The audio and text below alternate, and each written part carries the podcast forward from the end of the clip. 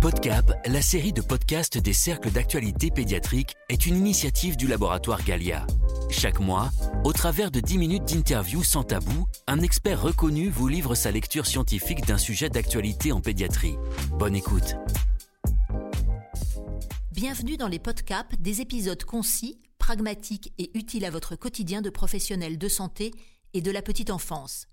Je m'appelle Raphaël et je suis la rédactrice en chef de ces PodCap et je reçois aujourd'hui le docteur Marc Belaïch, gastropédiatre à l'hôpital Robert Debré à Paris. Docteur Belaïch, bonjour. Bonjour. Alors le sujet que nous abordons aujourd'hui est celui des reflux gastro-œsophagiens chez le nourrisson. Et nous allons proposer à nos auditeurs votre décryptage afin de démêler le vrai du faux sur ce sujet. Alors on parle de reflux gastro-œsophagien, plus communément appelé régurgitation, est-ce que vous pouvez nous expliquer de quoi il s'agit exactement? Eh bien justement, la première chose, c'est euh, de savoir que il ne faut pas faire d'erreur de terminologie. Selon les critères de Rome 4, les régurgitations sont définies comme des troubles fonctionnels intestinaux bénins. C'est euh, l'expulsion euh, du contenu gastrique sans aucune force et aucune contraction gastrique. Ceci est bénin et s'oppose au reflux gastro-œsophagien, qui est même étiqueté reflux gastro-œsophagien maladie selon euh, la terminologie anglo-saxonne et qui fait là euh, partie d'une vraie pathologie digestive. Alors peut-on faire l'amalgame entre les reflux de l'adulte et ceux du nourrisson?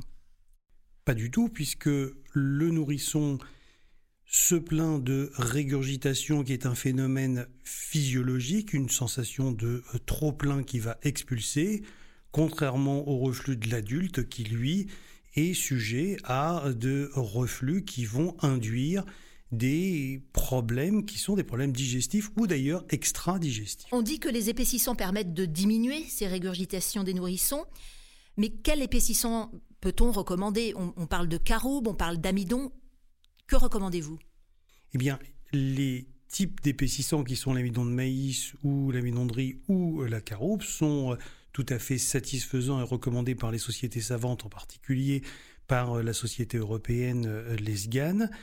Et il est important de savoir que les deux ont une bonne efficacité, mais qu'ils ont des limites d'utilisation en particulier pour la teneur en amidon et en ce qui concerne la caroube, celle-ci n'est pas recommandée chez les anciens prématurés qui ont moins de 34 semaines d'aménorrhée d'âge corrigé ou qui ont eu des antécédents d'entérocolite ulcéro-nécrosante car celles-ci peuvent à ce moment-là avoir des effets adverses comme Meunier et collaborateurs l'ont euh, exprimé dans leurs publications. Alors, euh, vous parlez de la caroube, les avis sont mitigés euh, sur celle-ci parce qu'on l'accuse d'avoir un, un, impact négatif sur la tolérance des nourrissons. Que disent exactement les études sur ce sujet?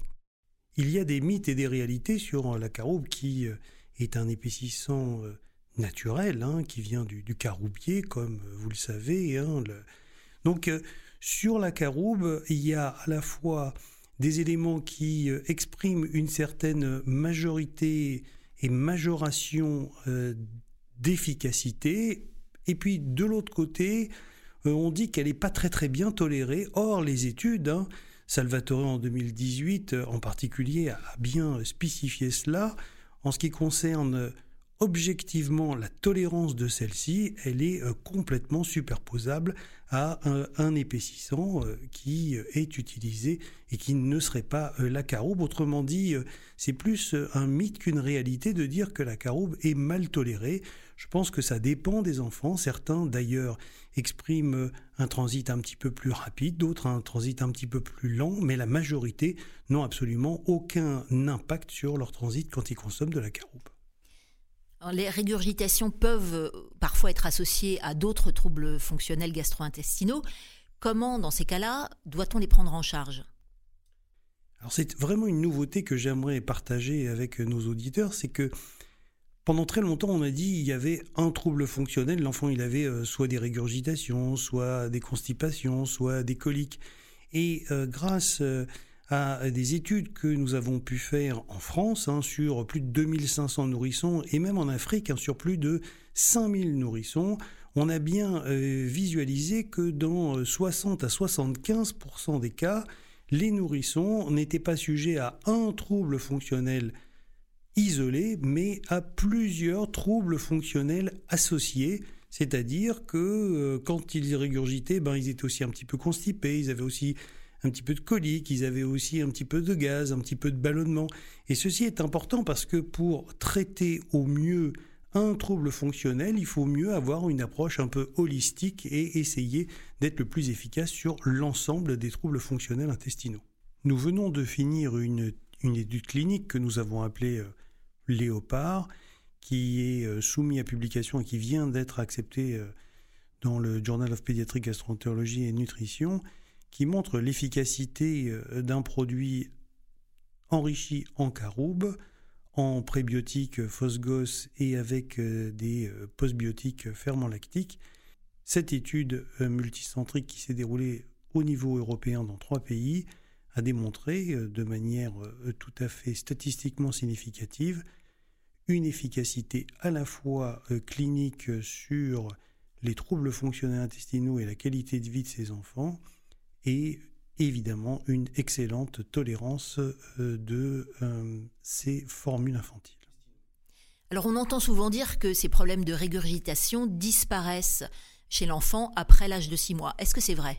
Alors la disparition est, possible, bien sûr, et c'est la grande majorité, 60 hein, à 80 des cas, mais il ne faut pas mettre de côté, et ça, Beninga, Martine l'ont bien euh, publié, euh, quand même dans 20 à 30% des cas, euh, ces régurgitations dont je parlais initialement euh, sont des régurgitations qui persistent et qui parfois se compliquent entre guillemets hein, de reflux gastro-œsophagien. Et dans cette situation, je conseille hein, à, tous les les soignants euh, de euh, d'éviter de dire que dans 100% des cas, quand l'enfant va se mettre en position assise ou debout, il va euh, éviter d'avoir à nouveau ces problèmes-là. Et ces problèmes-là, monte dans la majorité des cas, mais pas du tout dans tous les cas.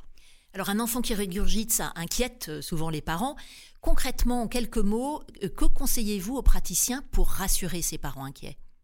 Quand on est derrière son bureau, dire Madame, je vous rassure, ça, ça n'est pas une bonne prescription. Hein. Il est certain qu'il va falloir faire en sorte, avec empathie, de lui expliquer. Expliquer, c'est euh, la rassurer. Effectivement, hein, on le voit très bien, ça n'est pas parce que il y a une immaturité du sphincter inférieur de l'ésophage hein, que ces régurgitations apparaissent. Si on mesure par manométrie euh, ce sphincter inférieur, il est tout à fait normal dès la naissance et donc, euh, le problème, c'est qu'il y a une quantité absorbée qui est bien supérieure à la capacité fonctionnelle de cet estomac qui, en termes de poche, ne peut pas absorber plus que cela. Et d'ailleurs, le plus simple est euh, de bien regarder euh, la maman dans les yeux et de lui dire, écoutez, madame, c'est assez simple, hein. votre nourrisson, il doit boire 130 à 150 millilitres par kilo et par jour pour avoir les quantités caloriques suffisantes pour qu'il puisse grandir et grossir normalement. Alors la mère dit Ah bon Et quand on fait une analogie avec le poids de la mère, qu'on regarde, on dit Vous, madame, vous pesez combien? Bon, on voit qu'elle a eu un postpartum un peu difficile. Alors on lui dit euh, oh, Combien? 45, 50 Il faut quand même diminuer toujours de, de 5 à 10 kilos ce qu'on voit visuellement apparent.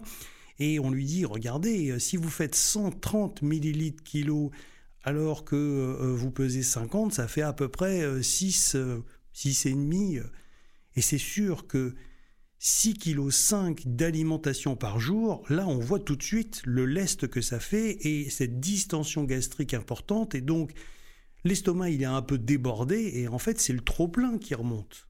Ça n'est absolument pas le fait qu'il a une immaturité ou un problème de clapet comme j'entends parler.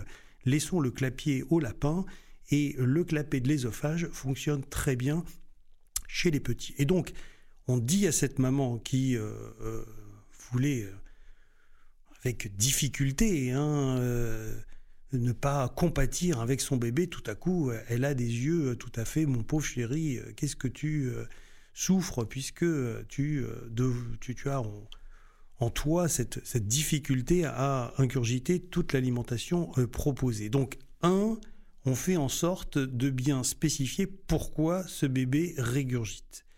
Et puis une fois qu'on lui a expliqué ça, on examine évidemment l'enfant parce que ces régurgitations peuvent être aussi euh, symptômes d'une maladie, mais ça, très rapidement, on en fait euh, l'analyse. Et puis une fois qu'on lui a expliqué ça, on lui propose une prise en charge nutritionnelle. Et ça, c'est important de parler de régurgitation, de quelque chose de physiologique, de simple, et de ne pas utiliser des mots médicaux. Et avec cela, on propose cette prise en charge nutritionnelle, une prise en charge euh, qui va toucher non seulement le tube digestif haut, mais aussi le tube digestif bas. Et il est important de proposer des formules qui ont une action justement globale sur l'ensemble de l'intestin, qui peut à la fois modifier le microbiote, épaissir euh, cette alimentation euh, qui est euh, perçue dans un contexte de sécurité. Et la sécurité, c'est d'avoir fait des études avec le produit qui ont montré à la fois une efficacité et une bonne tolérance du produit. Et c'est pour cela qu'il faut véritablement suivre la littérature de près qui est un petit peu exhaustive et qui nous permet de dire est, les, quels sont les meilleurs lait infantile à proposer à ces bébés euh, quand ils sont alimentés artificiellement. Évidemment, quand ils sont allaités au sein, il faut toujours encourager l'allaitement maternel. Eh bien, euh, il faut euh, faire en sorte que les mamans poursuivent cet allaitement maternel sans tirer leur lait, sans faire d'autres éléments de prise en charge que d'expliquer à cette maman ce qu'on a dit au début, à savoir que la contenance de l'estomac est dépassée par l'importance de la quantité absorbée. Eh bien, docteur Marc Belaïch, merci beaucoup pour ces éclairages. Ce podcast vous a été utile? Alors ne manquez pas de le liker, de le partager et d'en parler à vos confrères. Rendez-vous le mois prochain pour aborder un autre sujet lié à la pédiatrie et l'alimentation infantile. L'équipe de rédaction des podcasts du laboratoire Galia vous remercie de votre écoute.